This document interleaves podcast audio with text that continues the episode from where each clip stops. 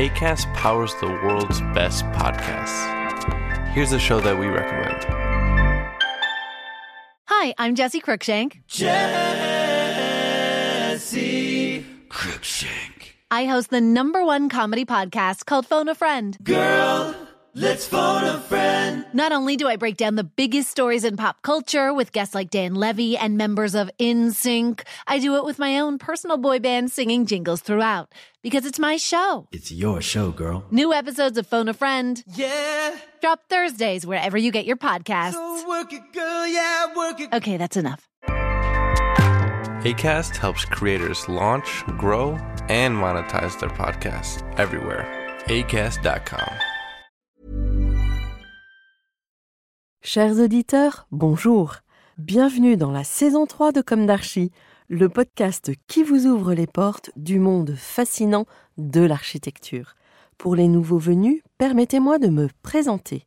Je suis Anne-Charlotte de Ponte, docteur en histoire de l'architecture, auteur publié, dirigeante d'une agence de communication et de développement basée à Paris en France et dédiée à l'architecture. Retrouvons-nous chaque semaine pour découvrir la culture et l'actualité architecturale.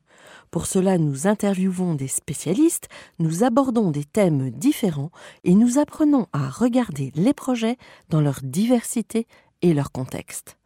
Pour vous offrir le meilleur, Julien Rebourg, ingénieur son, est aux commandes techniques du podcast. Merci d'être avec moi aujourd'hui et maintenant, place au talent. Bienvenue dans Comme d'Archie.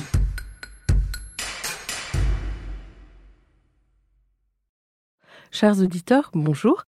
Ravi de vous retrouver aujourd'hui en compagnie de Xavier Gonzalez. Bonjour Xavier. Bonjour Anne-Charlotte. Bienvenue dans Comme d'Archie.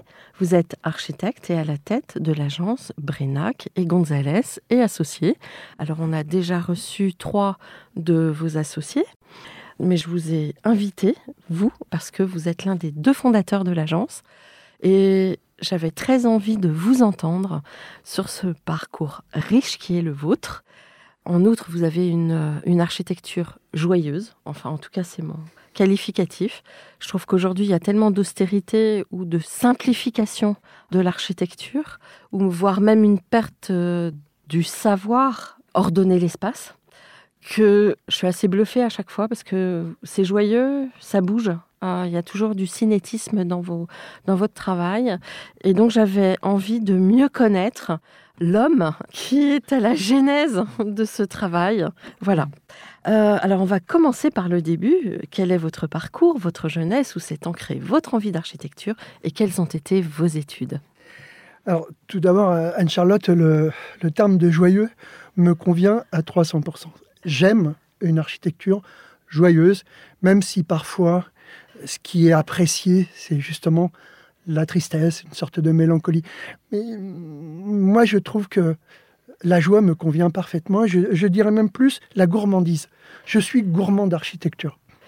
Donc ça, ça me va parfaitement. Alors, mon histoire, euh, c'est l'histoire de Xavier Gonzalez et Olivier Brenac, Oui. euh, en réalité. Euh, C'est-à-dire, voilà, on, s'est rencontrés. euh, moi, j'étais tout jeune. Olivier, c'était un jeune diplômé. On s'est rencontrés par hasard. Moi, je voulais être médecin. J'étais formaté pour ça. J'étais dans une école euh, scientifique. Mais vous savez, c'est ça qui est génial dans, les, dans la vie de chacun, c'est que les choses, elles se dévoilent par hasard. C'est-à-dire le hasard d'une rencontre. Mais pour que ça soit dévoilé, il faut qu'il y ait un déjà là. Et ce déjà là, je l'avais déjà. C'est-à-dire, euh, j'aimais beaucoup euh, dessiner, je faisais des grandes gouaches ou des aquarelles, je faisais des affiches. Donc il y avait déjà ce désir qui n'était pas exprimé parce que je ne connaissais pas le mot architecture, tout simplement. Et les choses, elles commencent à exister lorsqu'on sait les nommer. Et architecte, eh bien, c'est les bâtiments, je savais ce que c'était, mais je ne savais pas que derrière, il y avait un métier qui s'appelait euh, architecte. Dans ce dévoilement, il y avait aussi euh, un collectionneur. Je, collectionnais les timbres. Et à chaque fois, les timbres que je préférais, c'était euh, les timbres où il y avait de l'architecture, c'est-à-dire euh, Carcassonne, Provins, pour le patrimoine. Et puis un jour, il y a un timbre qui est paru, qui était le théâtre de Grenoble Alors, ça, alors ça, ça ressemble pas, ça ressemble pas aux autres. Et ça m'a un petit peu interpellé parce que là, tout d'un coup, là, il y a quelque chose qui m'a chatouillé. Mais encore une fois, je n'en connaissais pas le nom. Pas d'artiste dans la famille? Non, euh, pas. Non, euh, vous savez, moi, je suis un fils d'immigré. euh, Moi, je suis immigré moi-même. Donc, euh, je suis arrivé en France, j'avais, j'avais 7 ans. Et- Immigré espagnol? Oui, voilà, je, je venais, je venais d'Alicante et euh, ça a été un électrochoc Euh, climatique d'abord, parce que je dois dire qu'en 62, c'était l'hiver, l'hiver 62, c'était un des hivers les plus rudes de- depuis des dizaines d'années. Donc, laissant euh, ma famille là-bas, mes amis, cette douceur, douceur de vivre en tant qu'enfant, ces orangers, ces citronniers, ces odeurs, ces parfums, etc. Mon, grand-père qui était boulanger, donc cette douceur, ça vient aussi de ce parfum du pain, enfin le pain, la pâte, la pâte fraîche qui n'est pas encore cuite, la levure. Et puis, et puis tout d'un coup, je me, je me retrouve à Joinville-le-Pont, euh, donc euh, dans, dans la proche banlieue. Euh, ma mère avait de la famille à Paris qui était venue euh, après la guerre civile. Et voilà, et tout d'un coup, on, on est arrivé en France euh, bah, sans rien, quoi, puisqu'on avait tout laissé là-bas. Et tout était à reconstruire, c'est le cas de le dire. Il fallait reconstruire la famille et il fallait nous reconstruire nous-mêmes, Alors peut-être que... du bas de l'échelle. Métaphoriquement, ouais. maçon, euh, Ouais. ma mère gardait les enfants, euh, les petits-enfants, les, les bébés, etc. Et puis, et puis moi, j'ai appris le français en un mois et demi. euh, Donc, il y, avait aussi euh, ce, ce miracle de l'école républicaine. Je, ne sais pas si elle fonctionne encore, mais ce mythe-là n'était pas du tout galvaudé à cette époque-là. Ouais. C'est vraiment une école d'intégration. Bon alors, il y a quand même l'idée de la construction. Oui, il y a non seulement l'idée de la construction, mais l'idée aussi euh, que m'a transmise mon père de la fierté du travail que l'on fait. Mon père, pour nous payer les vacances, il, il bossait le week-end. Et Donc, il faisait des petits chantiers à droite à gauche pour lui.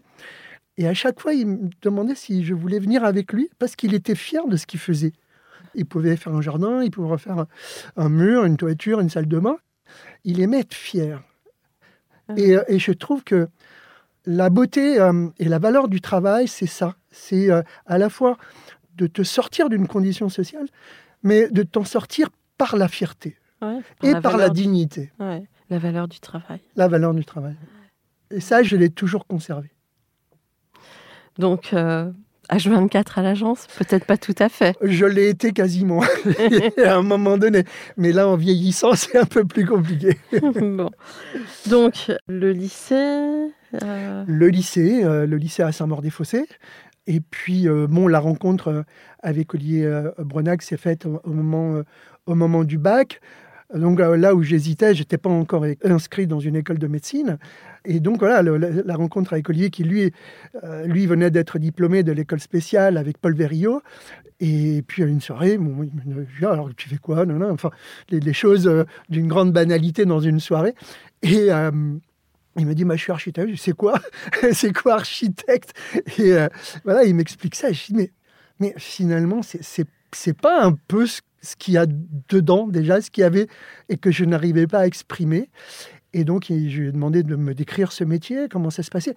Alors, c'était pas facile parce que c'était en 75, cette rencontre. Et euh, 75, c'est la première crise pétrolière. Et donc, euh, ça a détruit une grande partie des grandes agences françaises, des Grands Prix de Rome, qui avaient 300 personnes. C'est des agences énormes, c'est des, usines. Et puis, tout d'un coup, euh, voilà, tous ces grands projets des 30 Glorieuses, euh, avec le premier choc pétrolier, se sont écroulés comme des châteaux de, de sable. Mhm. Donc, y a- c'est là où il y a eu euh, énormément de chômeurs dans notre profession. Et donc, Olivier Brenet me disait Non, enfin, franchement, je ne te conseille pas l'architecture. Je ne sais pas si c'est un métier d'avenir, mais le verre était déjà dans le fruit. Donc, tu rentres à l'école. Et donc, je rentre à UP8, qui aujourd'hui s'appelle euh, Paris-Belleville. Et, et, et- et tout d'un coup, c'est c'est une révélation. C'est vraiment une révélation. C'est-à-dire que bah, tout ce que j'avais en moi, qui n'arrivait pas à émerger, tout d'un coup, là, émergeait, était visible parce que l'expression, euh, parce que le dessin, parce que euh, l'apprentissage euh, de la sociologie, de l'histoire. Moi, j'étais un passionné d'histoire. Et tout d'un coup, l'histoire avait un autre sens. C'était pas uniquement la vie des rois, des reines et des, princes, mais tout d'un coup, c'était c'était la question du patrimoine qui se révélait. Et ça, c'est génial. J'étais comme un poisson dans l'eau. Ouais. Et puis dans le patrimoine, il y a quelque part des âmes qui circulent. Oui, heureusement qu'il y a des âmes qui circulent euh, parce que euh, c'est aussi notre héritage. Ouais. Et cet héritage, il est, euh, il est, il est sans fin. Hein, C'est-à-dire qu'aujourd'hui, on crée le patrimoine de demain. Et c'est voilà, c'est une spirale, c'est sans fin. Et c'est ça qui est génial dans notre métier. Donc, l'école, euh, tu sors euh, diplômé. Je sors diplômé. Alors, avant de sortir diplômé, euh, c'est vrai que été un peu aussi. euh, bon, voilà, j'étais un peu euh, le chouchou quoi, de, de- de mes profs. Alors, c'est vrai qu'ils me baladaient un peu partout. Ils m'emmenaient dans leurs soirées. Vous savez, euh, tous ces enseignants, les enseignants de post 68. Donc, ils étaient très, très ouverts aussi. euh, on se mélangeait beaucoup avec les étudiants. Après, je bossais pour eux aussi.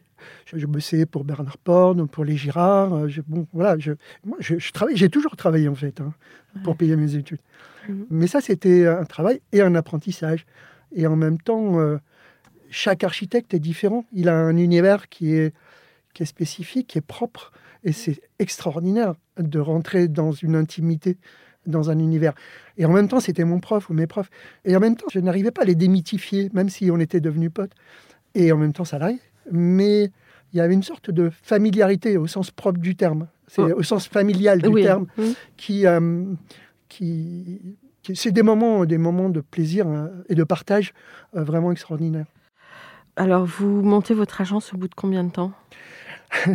Alors là, c'est un peu euh, mon histoire parce que euh, là, ma rencontre avec Olivier, le fait qu'il soit au chômage après 75, a fait que euh, bah, il m'a dit un jour, euh, Xavier, tu veux pas qu'on fasse des concours ensemble? Moi, j'étais pas diplômé, j'étais en quatrième année.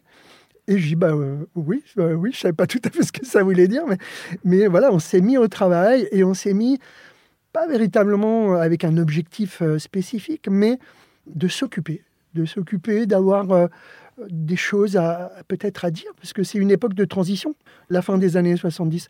C'est la fin un peu d'une idéologie, puisque au Beaux-Arts, à l'école d'architecture, c'était interdit de dessiner euh, en 68, hein, donc il fallait presque se cacher pour, euh, pour dessiner. Et puis euh, mes profs, bah, c'est un peu le, le début d'une autre histoire.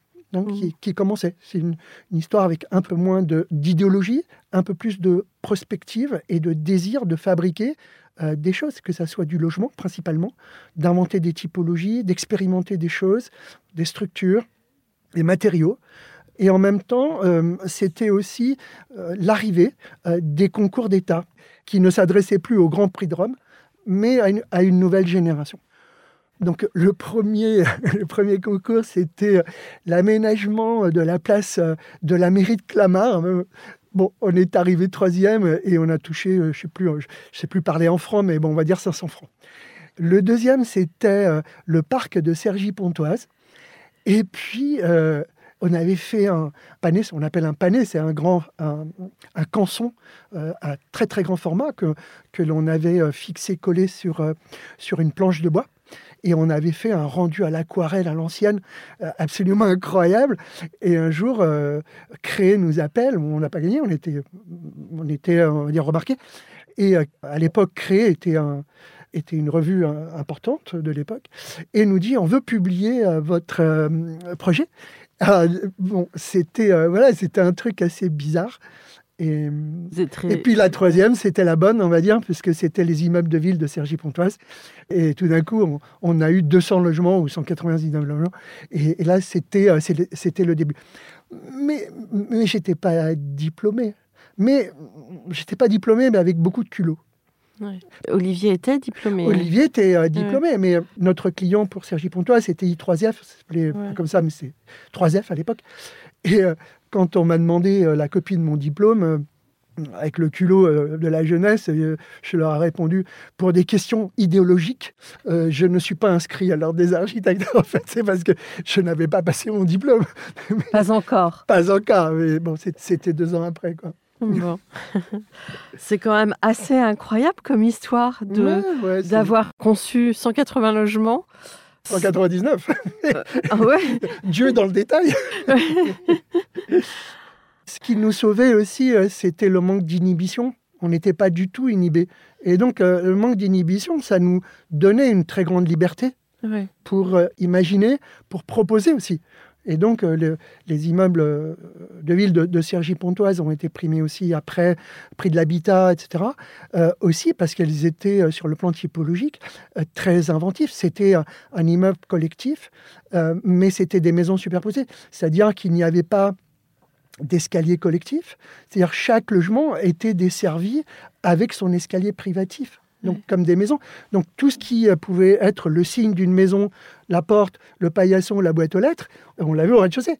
Donc, euh, même si on habitait au, au deuxième étage. Donc, c'est cette identification, c'est aussi ça.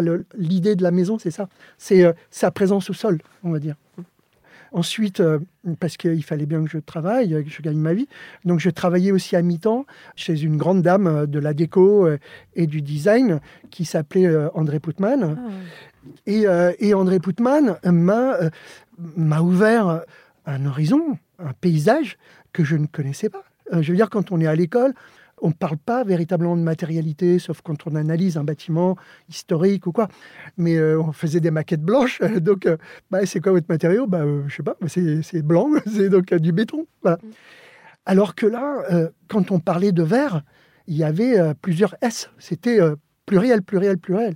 Les verres sérigraphiés, les verres transparents, opalins, gravés, sablés, etc. Et donc, il y avait une sorte de caverne d'Ali Baba avec une quantité euh, d'échantillons absolument incroyable, comme le bois. On dit, bah oui, c'est du bois. Bah non, mais quel bois Et quel traitement pour le bois? Et ça, c'était absolument incroyable. Et ça, ça m'a vraiment formé. Je pense que cet épisode d'un an et au design, même si j'étais un petit peu sensible au design, et puis l'artisanat. Vraiment, l'artisanat, elle travaillait avec des artisans incroyables aussi, qui, Les savoir-faire. qui conservaient encore des savoir-faire, que ce soit des ferronniers, euh, des vitriers, que ce soit euh, des gens qui travaillaient le cuir, le cuir, etc. Et voilà, et, et tout d'un coup, je me suis euh, retrouvé à euh, dessiner des boutiques de Thierry Mugler à Milan, de Chloé à Londres, de faire du packaging. Et tout d'un coup, ce, ce zoom et ce dézoom qui est euh, l'alpha et l'oméga de l'enseignement de l'architecture, je l'avais là présentement. C'est-à-dire qu'une fermeture éclair, c'est une échelle. Euh, une maison, une boutique, c'est une autre échelle. La ville avait une autre échelle, etc. Le matériau a une autre échelle.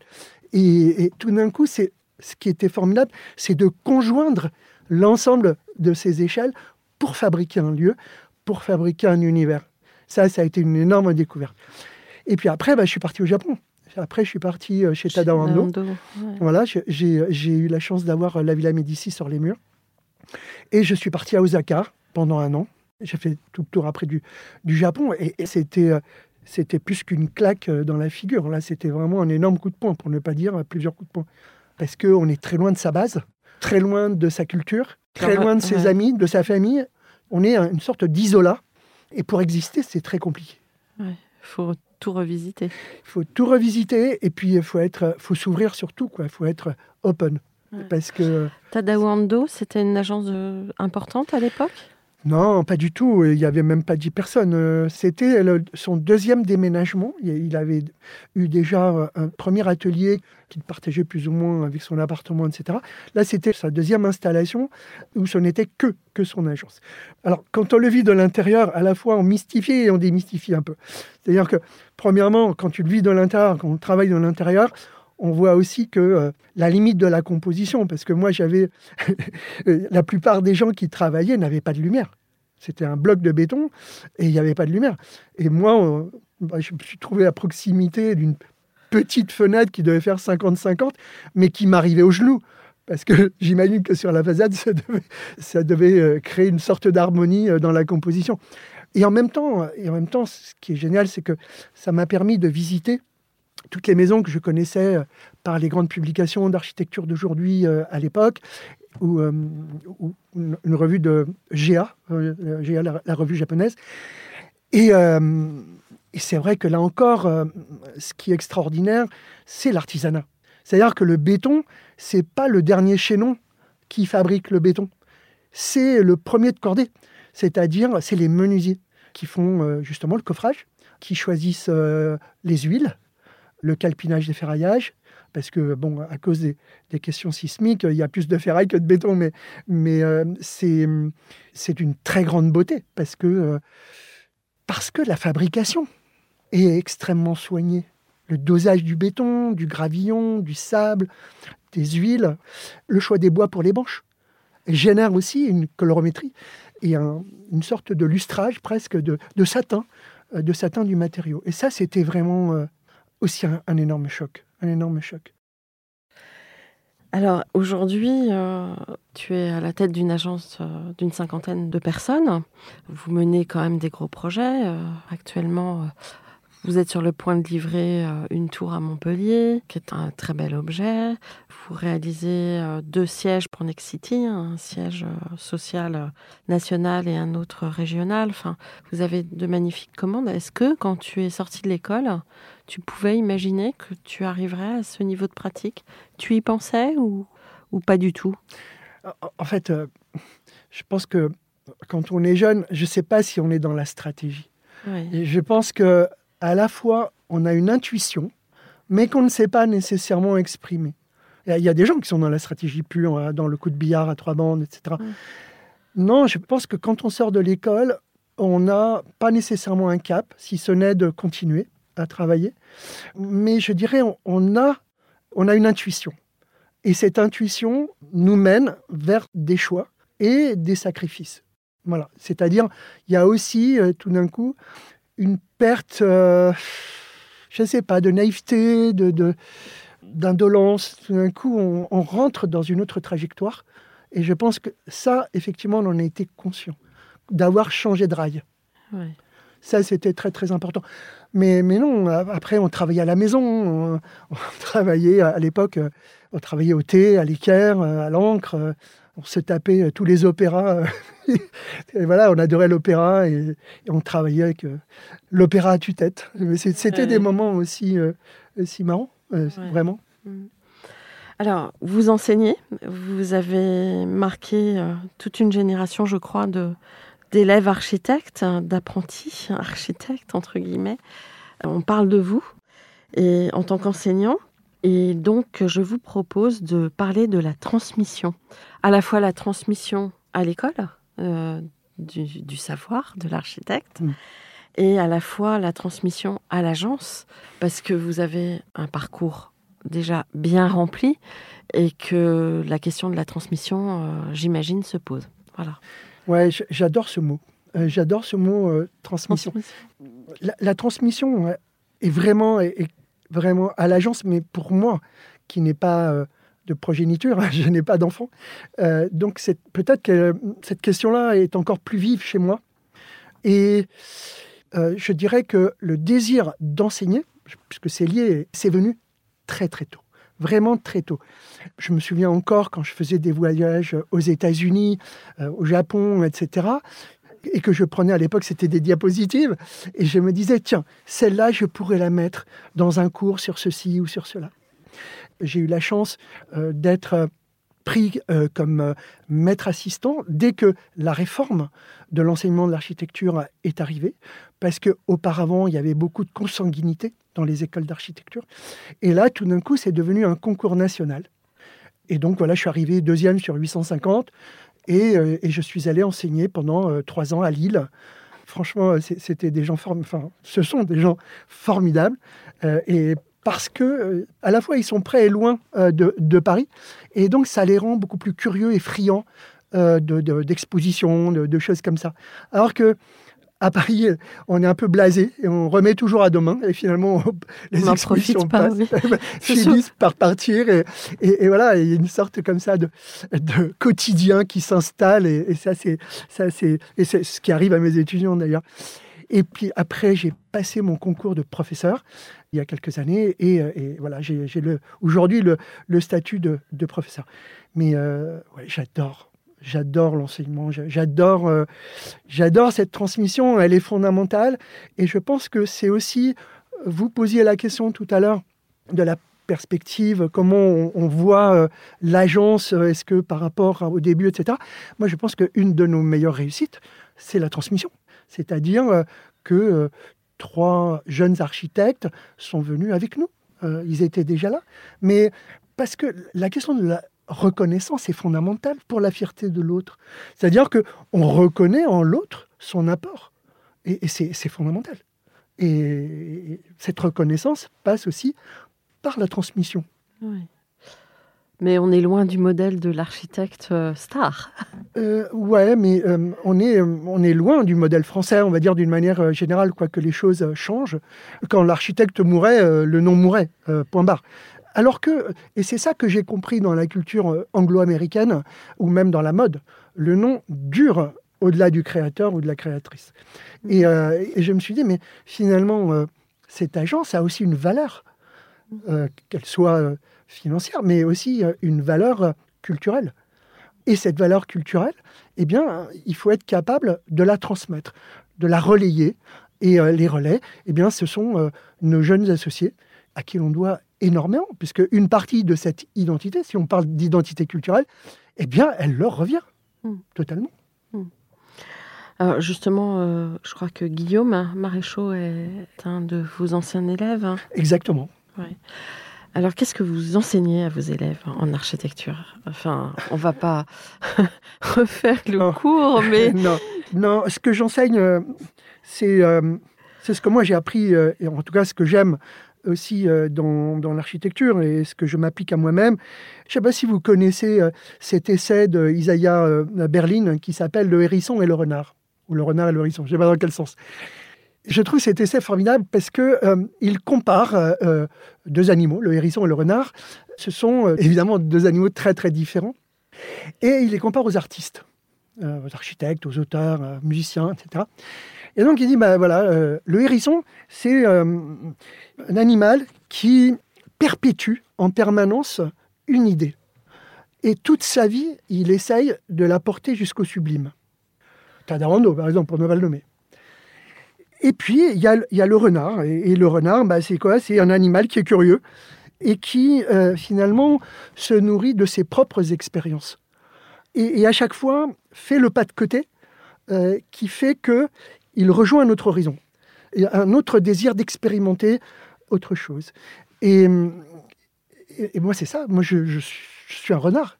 Je suis un renard. Moi, ce que j'aime, justement, c'est une pensée en mouvement. C'est ce que j'essaye de, c'est ce de- que vous- de transmettre, c'est ça, mais, mais pas que. C'est-à-dire euh, une sorte de. Bon, ce, que, ce que Octavio Paz euh, appelle dans, dans- dans son essai pareil, euh, l'éloge du présent. Je, je crois que c'est même Bergson qui, qui appelle ça l'éternel présent. Ou, bien encore euh, Baudelaire, qui est, qui est un grand écrivain, bien sûr, qu'on connaît, hein, mais, mais aussi un, grand critique euh, d'art. Et, euh, et qui, voilà, qui définissait la, modernité comme une sorte de mélange entre d'immuable, d'éternel d'un côté, et, et au contraire quelque chose de transitoire. Et moi, c'est ça que j'aime. C'est ça que j'aime. C'est cette part d'immuable et cette part du quotidien, du moment que l'on vit. Et ce que j'essaye de donner à ces étudiants, c'est la curiosité, d'aller explorer tout, tout, tout. Je leur dis, mais allez même en boîte de nuit, essayez de comprendre comment les DJ fabriquent la musique avec leurs trois platines. À quel sillon la chose bascule, le son bascule. C'est ça qui est intéressant. C'est de se nourrir du présent avec, en même temps, le lien à l'histoire. C'est tout, le lien à la tradition. En effet, euh, je me rappelle justement l'interview euh, avec vos associés et Emmanuel euh, Persson témoignant de ton ouverture et de. Je vais pas y arriver. Bon, je n'arrive pas à employer le vous, Xavier. C'est très compliqué. Donc, je vous te propose de continuer avec le tu. en général, je demande le, le voussoiement, pour le dire à l'ancienne. Là, je, je ne sais pas pourquoi. J'ai Parce l'impression. qu'on a lié des choses, on a, on a mis Voilà, en relation, euh, Voilà. on a partagé un moment On a partagé un moment. d'intimité. Bon, alors euh, on continue sur la transmission. Oui. Donc, tu parlais euh, du renard. Oui. Donc, finalement, c'est plus qu'une leçon de mise en pratique de l'architecture. Oui. Tu proposes une philosophie. Ouais, je propose une philosophie et effectivement, cette philosophie, elle a commencé véritablement à émerger avec l'écriture.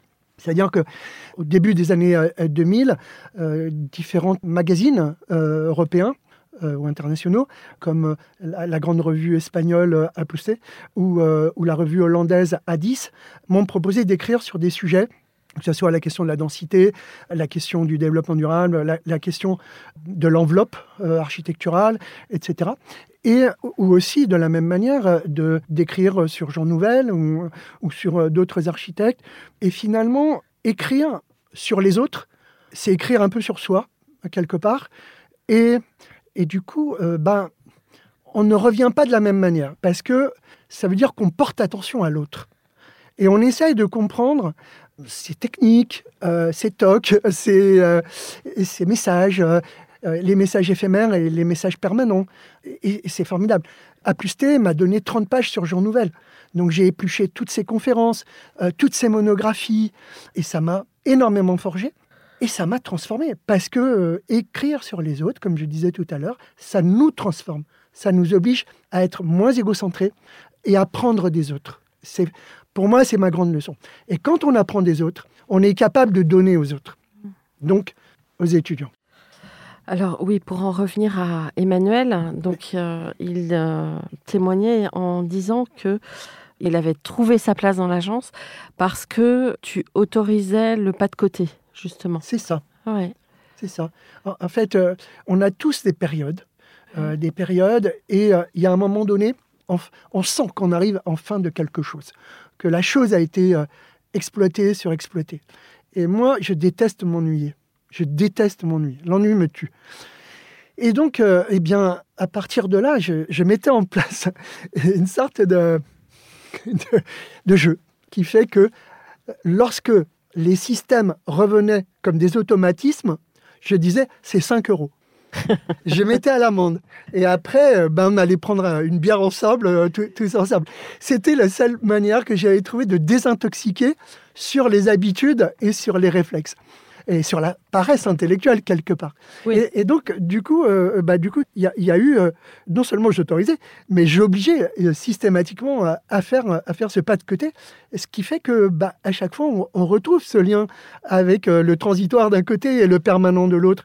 C'est ça qui est intéressant. Parce que même dans ces différences, il y a quand même des fils conducteurs.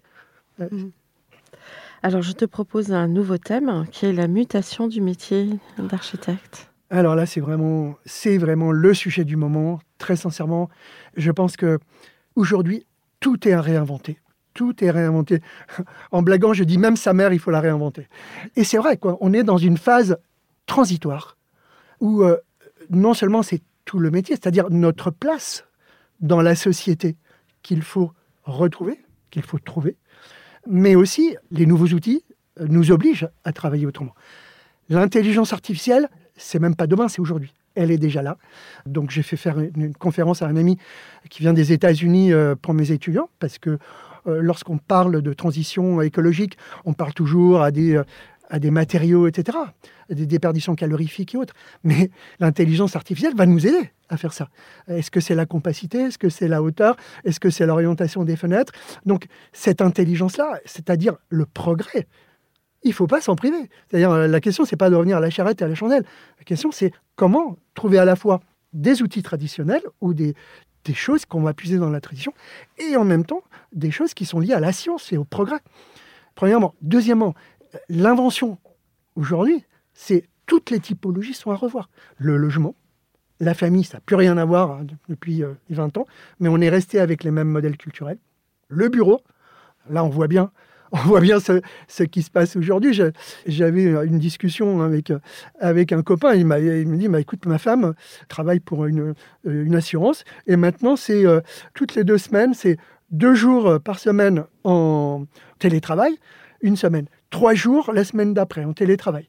Donc la question c'est, c'est quoi le bureau de demain? À partir du moment où, euh, au lieu d'avoir euh, un effectif de 300, on va se retrouver avec des effectifs de 150, euh, une semaine sur deux. Et lorsque ces gens-là se sont installés en province, quand ils viennent trois jours, il va bien falloir les loger. Donc, du coup, tout est en construction. Est-ce que finalement, l'hôtel ne va pas se rapprocher de l'espace du bureau? Ou est-ce que c'est l'un qui va dans l'autre? Est-ce que c'est le bureau qui se rapproche de l'hôtel ou l'hôtel qui se rapproche du bureau? Et, aujourd'hui, c'est effectivement les typologies que l'on voit émerger. C'est la chambre d'hôtel qui devient un espace de bureau. Donc la question, c'est comment faire disparaître le lit, parce que le lit, c'est, c'est un signe d'intimité qu'on ne partage pas nécessairement avec un client. Donc la, question, la question, elle est là. Mais de la même manière, les équipements. Les équipements euh, sont à réinventer. À partir du moment où je peux télécharger n'importe quel formulaire à la mairie, remplir un dossier et l'envoyer, euh, à quoi ça sert une mairie? Euh, Une médiathèque, c'est la même chose. À partir du moment où je peux tout télécharger, que ce soit une vidéo, que ce soit euh, un, un bouquin, la médiathèque, c'est le lieu pour travailler. C'est le lieu pour se retrouver. Et c'est ça aussi, les choses. Donc, moi, je pense que ce qui est intéressant, euh, c'est tout d'un coup l'hybridité des programmes. C'est ça, je pense, euh, l'objet. Et donc, pour conclure, oui, tout est à réinventer, y compris sa mère. Bon. Alors, la qualité dans le logement, Alors, le logement a été euh, extrêmement oublié. C'est le grand oublié depuis plus de 25 ans. Pourquoi? Parce que euh, on a arrêté d'expérimenter. Il devient extrêmement régulé et réglé. Une multitude de règles. Et ensuite, le terrain d'exploration, c'était le logement social. Et le logement social, aujourd'hui, a totalement démissionné et il sous-traite au privé, c'est-à-dire euh, à des sociétés immobilières euh, privées.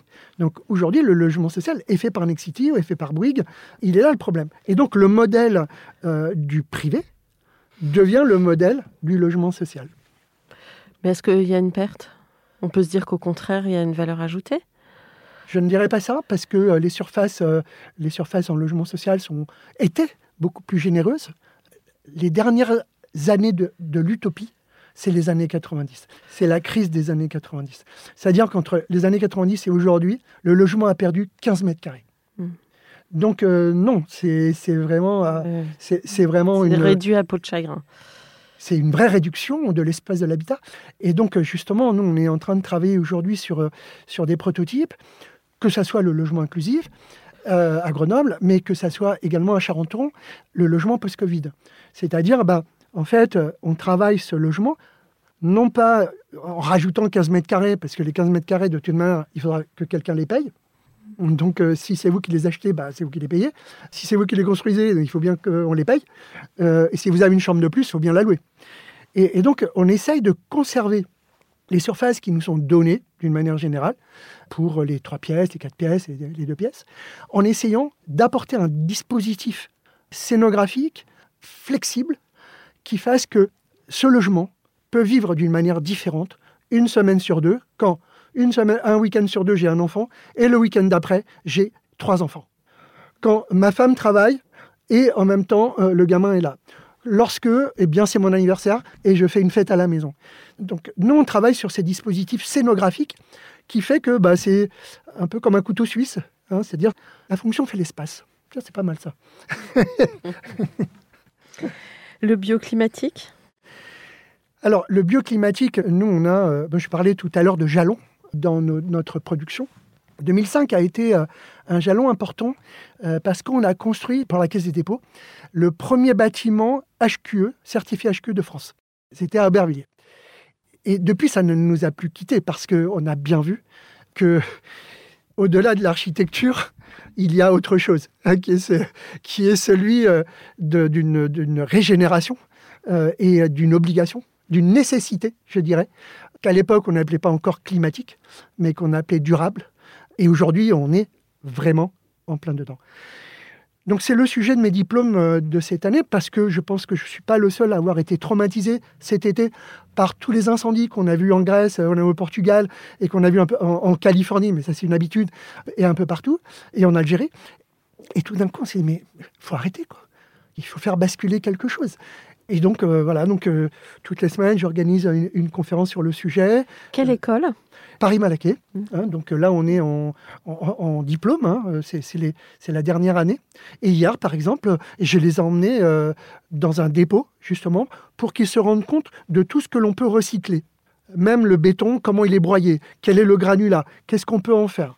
Les lavabos qui sont récupérés, les, les faux plafonds, les moquettes qui sont quasiment neuves. Oui, Maintenant, le recyclage est quand même bien. Non, Non, non? Non, Ah pas bon du tout. Non, Euh, Ah bon? Non. Je crois que les recycleries maintenant. Oui, euh, les recycleries, oui. Après, ce qui bloque, c'est les certifications. Ah oui. sans certification, on ne peut pas avoir d'assurance. Et, et les bureaux de contrôle sont dans l'interface. Et dire, ah ben non, ça, c'est pas le DTU, ah non, ça, ça correspond pas, machin. Ça, je peux pas vous donner une garantie décennale parce que le produit a déjà 10 ans. euh, même si c'est euh, une dalle de béton. Mais euh, justement, non. Il y a véritablement une révolution mentale à créer. Qui reste. à- Ah non, mais c'est, il y a des blocages partout parce que tout est régulé. Mm. Et évidemment, en bout de chaîne, il y a l'assurance. Donc, euh, c'est ça qui est compliqué. Bon, faut aussi. Être optimiste. Voilà. Et que l'assurance se réinvente aussi. Il faut absolument, c'est un impératif euh, que l'assurance se réinvente également. Alors, la matérialité, là, je vais faire un pack matérialité, espace, lumière, créativité. Commençons par la première. Alors, la matérialité, euh, c'est, j'allais dire, c'est fluctuant. Parce que là aussi, il y a des modes. Et par exemple, le béton, euh, qui, nous a euh, accompagnés pendant plus d'un siècle, aujourd'hui se trouve euh, un peu mis à bas, questionné. Et donc, bah, il faut inventer le béton de demain. Alors, est-ce que le béton de demain, c'est la pierre? Est-ce que le béton de demain, c'est... Ben non, le métal, non, ça consomme trop, etc. Est-ce que c'est le bois?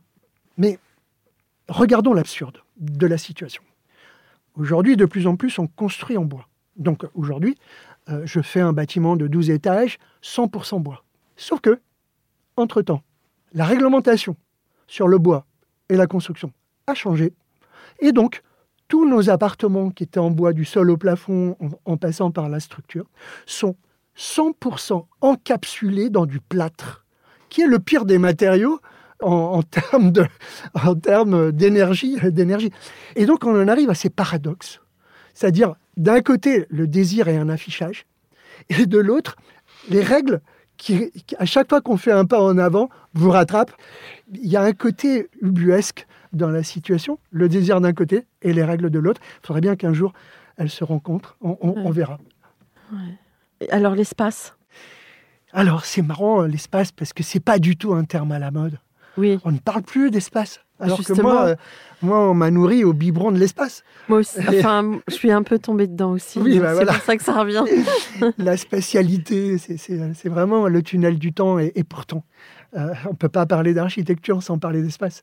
Euh, parce que l'espace, c'est pas uniquement l'usage, c'est aussi toute une mise en scène de la profondeur, des séquences, des fonctions, etc., qui, euh, qui donne aussi la magie euh, au lieu. Si c'est un équipement, même si c'est un, un habitat, Et qui permet de changer d'échelle. et qui permet totalement de, de changer d'échelle.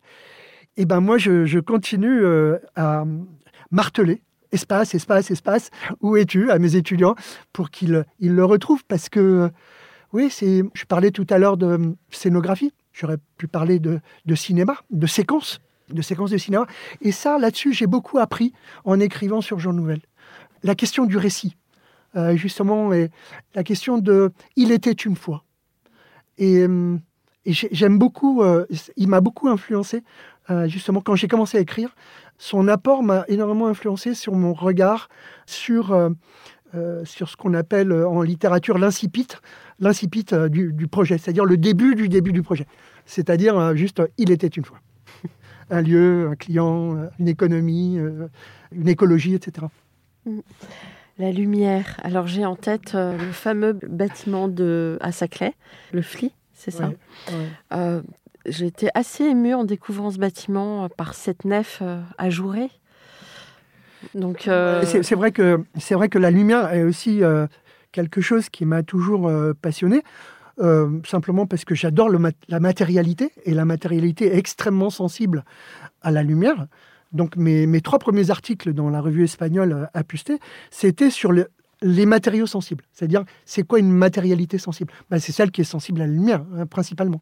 Qu'elle réfléchisse, ou qu'elle absorbe, ou, qu'elle broie, enfin, qu'elle change, elle, transmute. euh, Il y, a- aussi un côté alchimique euh, dans, la lumière. Et j'ai toujours été passionné par l'architecture baroque. L'architecture baroque est une architecture scénographique. Encore, on revient à la question scénographique. Pourquoi? Eh ben Parce que, euh, on va dire que au silence de la réforme, il fallait répondre par un énorme bruit de la contre-réforme. Et la contre-réforme, c'est le baroque, c'est-à-dire un dispositif scénographique qui vient en appui d'un rituel, d'un rituel qui est déjà là aussi en transformation. Et donc cette scénographie, eh ben, elle joue évidemment sur la lumière. Des lanterneaux qui sont cachés, des dispositifs scénographiques incroyables. C'est digne d'un théâtre, une pièce de théâtre. Et cette année, je suis allé, euh, j'ai bravé euh, les fortes chaleurs euh, espagnoles et je suis retourné à Tolède.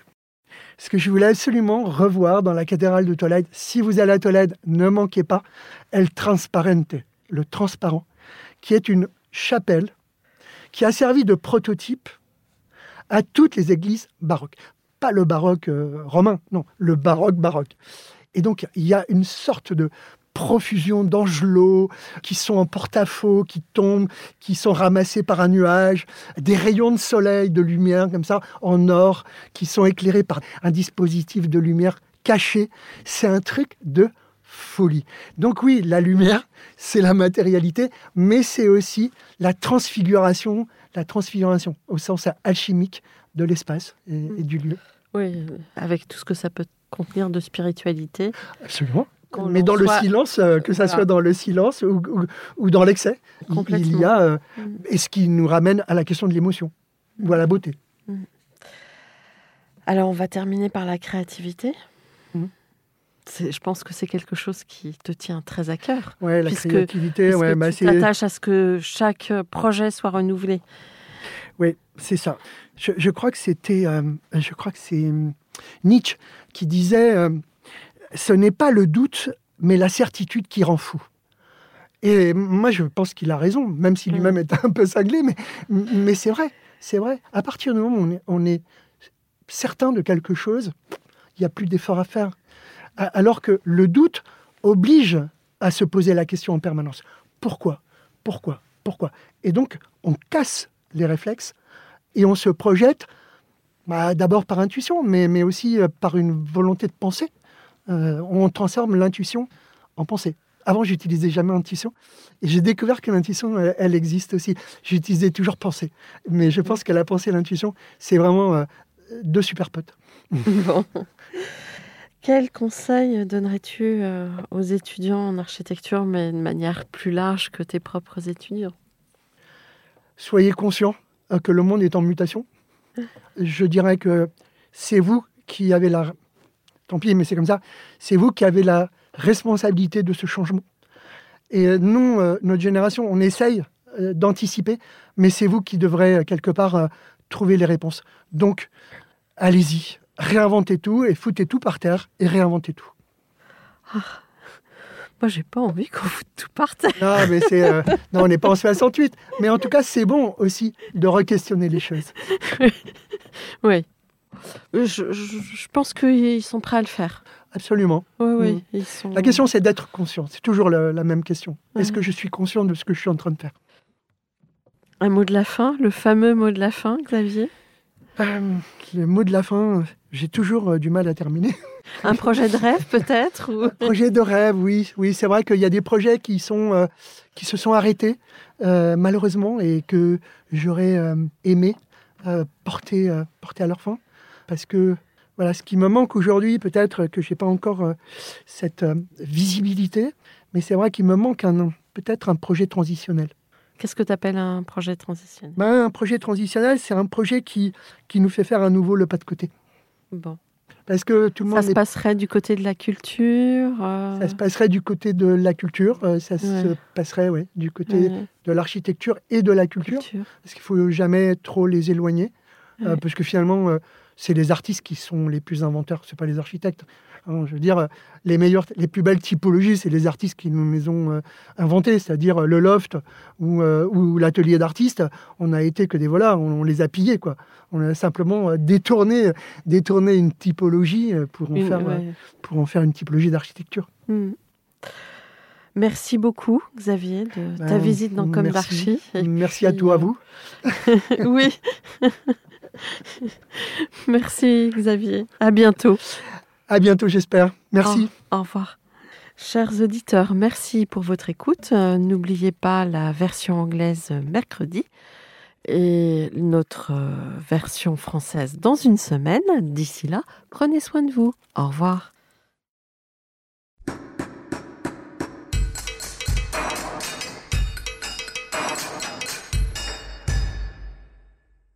Chers auditeurs, merci pour votre écoute.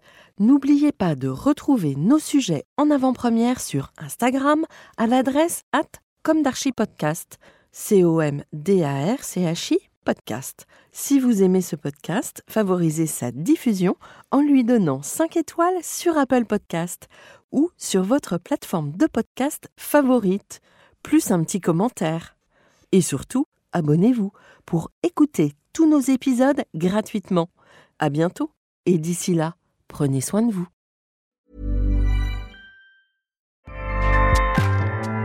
ACAST powers the world's best podcasts. Here's a show that we recommend.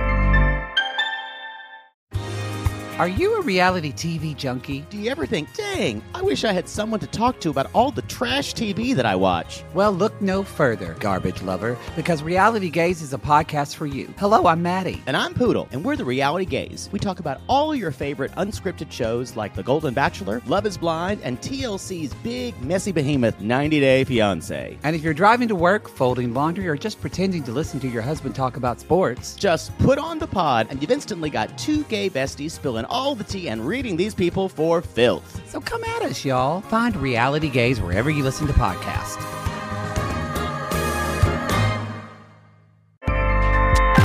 ACAST helps creators launch, grow, and monetize their podcasts everywhere. ACAST.com.